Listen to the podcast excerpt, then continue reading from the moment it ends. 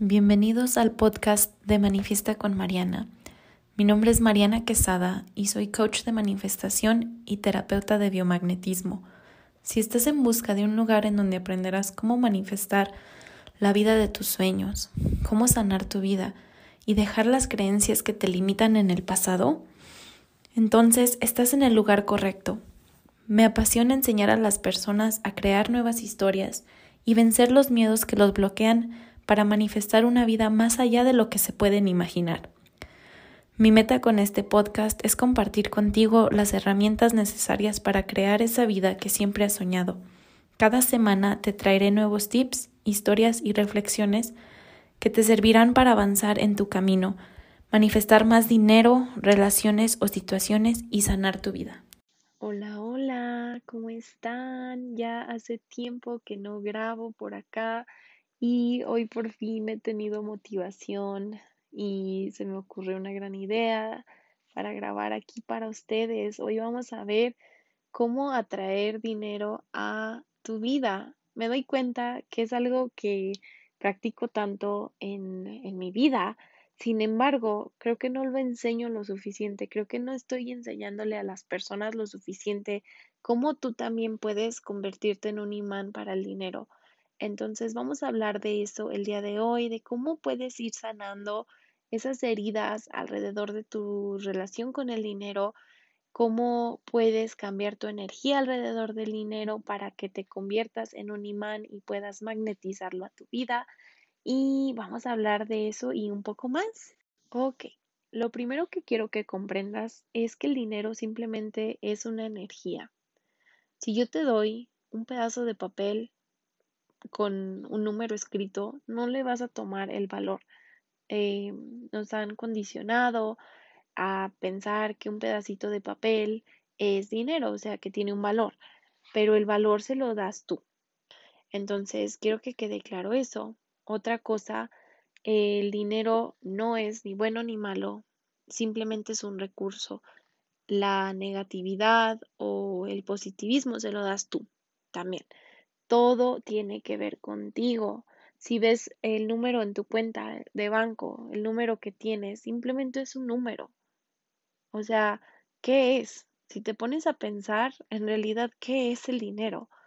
Un número en tu cuenta de banco que te da el valor, que te hace sentirte que vales o que te hace sentir que no vales. ¿Cuántas veces has visto tu cuenta de banco y dices, ay, no, no, yo soy pobre, ay no, ¿cómo es posible que tenga tan poquito? ¿En qué se me fue mi dinero? Y de ahí te comienzas a crear toda una historia de víctima, de que tú eres pobre, de que tienes que trabajar mucho, de que no te alcanza la quincena para una cosa, para otra. Pero, ¿te has puesto a pensar que esa es una historia que tú te estás creando en tu vida? Y realmente, ¿cuándo comienza tu relación con el dinero? Pues normalmente comenzamos a tener problemas con el dinero cuando somos adultos, cuando ya no dependemos tanto de nuestros padres. Pero, ¿qué crees? Todo lo que has aprendido de manejar el dinero, de cómo debes ser con el dinero, de cuántos ahorros puedes tener, de cuántas deudas debes tener, de cuánto dinero puedes tener en tu cuenta de banco, de cuánto vales, por así decirlo, todo, todo, todo eso lo aprendes en la infancia y en circunstancias que te marcan en tu vida, pero casi todo viene de tus papás. ¿Cómo eran ellos con el dinero? Para de verdad aprender cómo es tu relación con el dinero, necesitas evaluar a los adultos con los que creciste. Si no tuviste mamá y papá, pues con los adultos más cercanos con los que creciste. ¿Cómo eran ellos con el dinero? En tu hogar sentías que eras abundante o había más preocupaciones y peleas por el dinero que otra cosa? Yo recuerdo que cuando era pequeña jamás me sentía abundante. Siempre escuchaba que mis papás peleaban por el dinero o por falta de el dinero em, o que había problemas.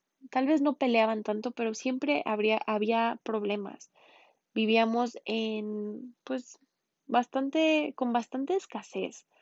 Entonces, em, eso se me quedó grabado a mí. ¿Y qué pasó en mi vida adulta? Pues comencé a manifestar situaciones que me mostraban que yo no era un ser abundante, que yo tenía que trabajar muy duro para obtener eso que yo quería, que si yo quería una vida digna, por así decirlo, vivir bien, cómodamente, que tenía que trabajar muy duro y mucho para poderlo tener. Porque esa fue la historia de mis papás con el dinero. Recuerdo que en un tiempo mi papá hasta tenía dos o tres trabajos para mantener la casa. ¿Y qué pasa en mi vida de adulto? Pues que digo, ah, caray, tengo que trabajar un montón si quiero tener algo en la vida, si quiero comprarme mis cosas. Em, entonces, todo eso simplemente lo estás modelando de lo que hicieron tus papás en sus vidas. Ahora, eso simplemente es una parte de la ecuación. El dinero es muy complicado en nuestras vidas. No debería de serlo, pero sí lo es. También, si creciste en un hogar religioso o si simplemente has estado rodeado de, de la religión, todos los países tienen algo en común, que dicen que el dinero es la raíz de todo el mal. ¿Cuántas veces has escuchado eso? ¿Cuántas veces no te asustaron en la iglesia por querer ser rico? Que decían que los ricos eran los que se iban al infierno. ¿Cuántas historias negativas alrededor de tener dinero no escuchaste en toda tu vida? Que para hacer algo importante en tu vida tenías que ser humilde, y eso lo confunden mucho con no tener dinero, con vivir en la pobreza, con no querer nada material. Entonces, si creciste escuchando que el dinero era malo, que los ricos eran malos, ¿cómo esperas tú en algún momento tener dinero si está grabado en ti, si está grabado en tu subconsciente que el dinero es malo y que la gente con dinero es mala? ¿Cómo esperas tú tener dinero si esa es una creencia que tienes grabada en lo más profundo de tu ser? No vas a poder, desde ahorita te lo digo, difícilmente vas a poder atraer dinero. ¿Por qué? Porque tú quieres ser una buena persona, porque quieres ser una buena persona y el ser una buena persona en tu mente subconsciente significa que no puedes tener dinero. Pero te das cuenta de esa correlación. O sea, no tiene sentido. y te lo voy a decir porque ¿cuántas personas con mucho dinero no hacen el bien? Imagina todo lo que podrías hacer al tener dinero en abundancia. Si tuvieras dinero en abundancia, todo lo que podrías hacer por la humanidad, por tu familia, por tu comunidad, quizá por tu estado, por tu país, quizá incluso algo global. Imagínate todo lo que podrías hacer si tú tuvieras dinero. Tú eres una buena persona, pero eso no significa que no puedes tener dinero. Ahora vamos a comenzar a cambiar esa creencia. Yo soy una buena persona y tengo dinero. Eso suena un poco mejor, ¿no crees? Una vez en una plática de Tony Robbins, me gustó mucho lo que escuché que dijo. Dice, el éxito es simplemente 80% mente y el 20% acción. O sea, que si tú comienzas cambiando tu mentalidad, tú puedes atraer dinero a tu vida. Tú puedes ser una persona exitosa. El 20% que tienes que hacer es mínimo. Si te pones a pensar, si tú simplemente cambias tu mentalidad alrededor de eso, de ese tema, entonces tú puedes ser quien tú quieras ser. Todo te detiene en tu mente, no en el mundo. Sí, quizá vas a decir, oye Mariana, pero pues es que yo vengo de un país donde no hay tantas oportunidades, donde la gente es corrupta, donde Simplemente todo el dinero se queda en el gobierno. Y yo te digo a ti, tienes razón, quizá tienes menos oportunidades. Sin embargo, si tú continúas decidiendo que esa es tu realidad, jamás podrás salir de ella. Seguirás haciéndote la víctima. No significa que tal vez no tengas que trabajar un poco más duro o que, o que te sea un poco más difícil. simplemente es la situación que te tocó vivir, pero de ahí puedes salir adelante. ¿Cuántas personas exitosas no conoces que vinieron de donde tú vienes o quizá de un lugar peor? Y me, refiero a no un lugar físico, me refiero a, a la situación similar. Hay muchísimas personas que empezaron desde cero, que la tenían muy difícil, que de verdad sus oportunidades eran muy pocas y aún así se agarraron de las oportunidades que sí tuvieron y crecieron y crecieron y crecieron. Entonces, sí tienes razón en ese aspecto de que a veces no todos tenemos, eh, pues no, no tenemos la situación ideal para, para salir adelante. Sin embargo, esa no va a ser una excusa. Esa no puede ser tu excusa porque si tú te mantienes en ese estado de víctima, jamás podrás salir de eso.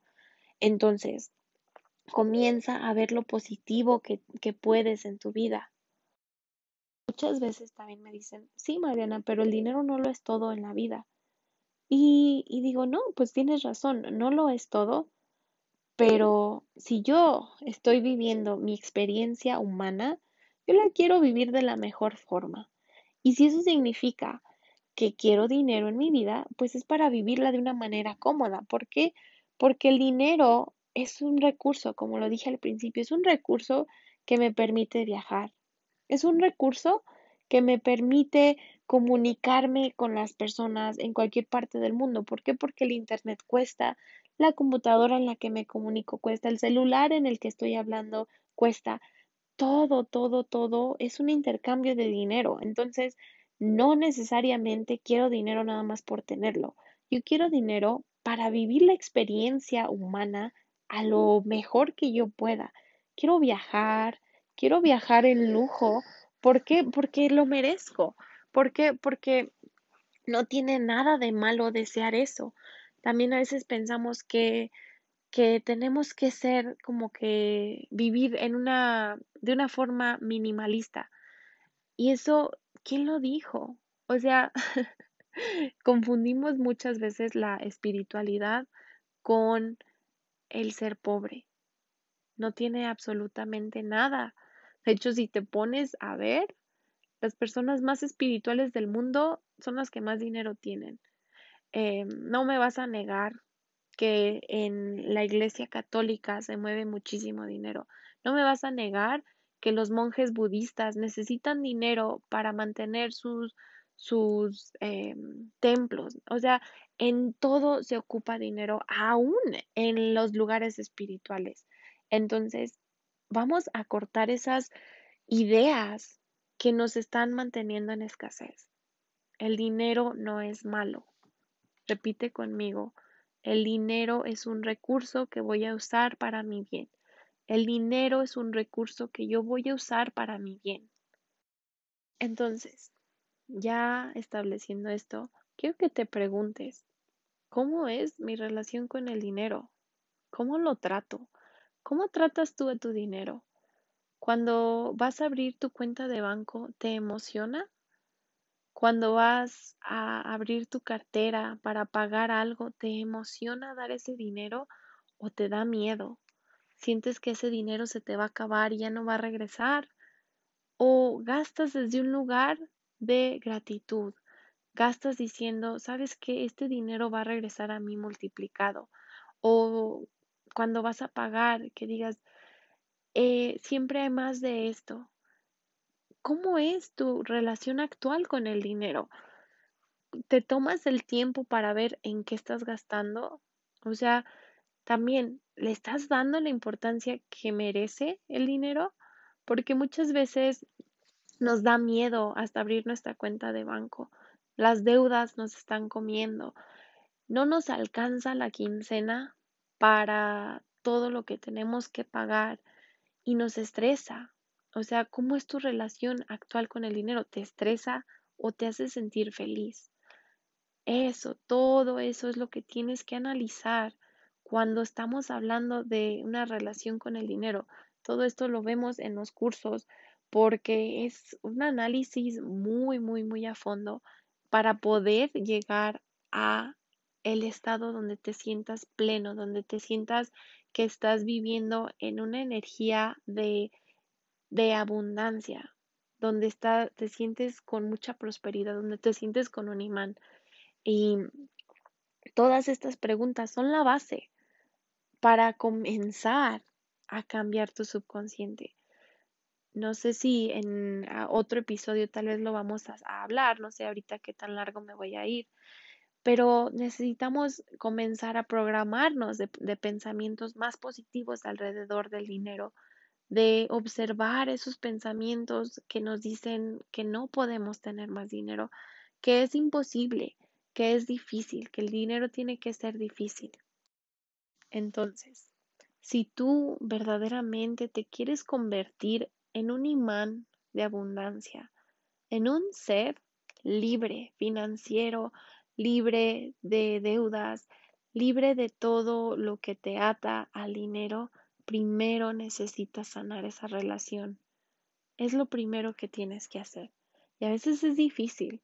Yo recuerdo la primera vez que hice este trabajo de comenzar a ver mi historia con el dinero, lloré, lloré mucho porque me recordó toda la escasez que tuve que vivir, toda la carencia que, que tuve que vivir, cómo eran mis papás con el dinero, cómo ellos desde sus heridas estaban actuando. Entonces, ah, es difícil, pero es necesario. O sea, si lo quieres, si quieres de verdad vivir una vida abundante de dinero, entonces necesitas hacer este tipo de trabajo. Si no, tu mente subconsciente ya está programada. Tu mente subconsciente está programada para la carencia, para la escasez, para la víctima, para hacerte la víctima. Y eso te va a impedir que tomes decisiones inteligentes alrededor de tu dinero. Eh, muchas veces me dicen, no, es que yo lo que quiero es ganarme la lotería. ¿Cómo manifiestas ganarte la lotería? Y yo digo, esas personas están hablando desde la carencia, quieren una solución rápida a, todos sus problemas, porque dices tú, no, pues con el dinero de la lotería pago todas mis deudas, me compro una casa, me compro un carro, y después qué? La mayoría de las personas terminan pobres otra vez ¿Por qué? Porque jamás han tenido esa cantidad de dinero y no saben cómo manejar esa cantidad de dinero. Primero tienes que cambiar desde adentro para después poder eh, hacer que tu realidad sea igual que tu parte de adentro. Entonces, primero analiza qué tienes adentro, qué tienes en tu mente subconsciente, qué ideas tienes tú alrededor del dinero. Y no vas a necesitar ganarte la lotería si trabajas estos principios, si trabajas tu mentalidad alrededor del dinero, ya después no vas a buscar la lotería, vas a buscar las oportunidades que el universo te va a presentar, vas a tomar esas oportunidades, va a llegar dinero a ti inesperado, pero todo comienza con la reprogramación de tu mente.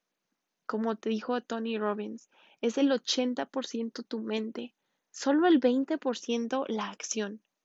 Entonces, esa idea de que tienes que trabajar mucho y muy duro no es correcta.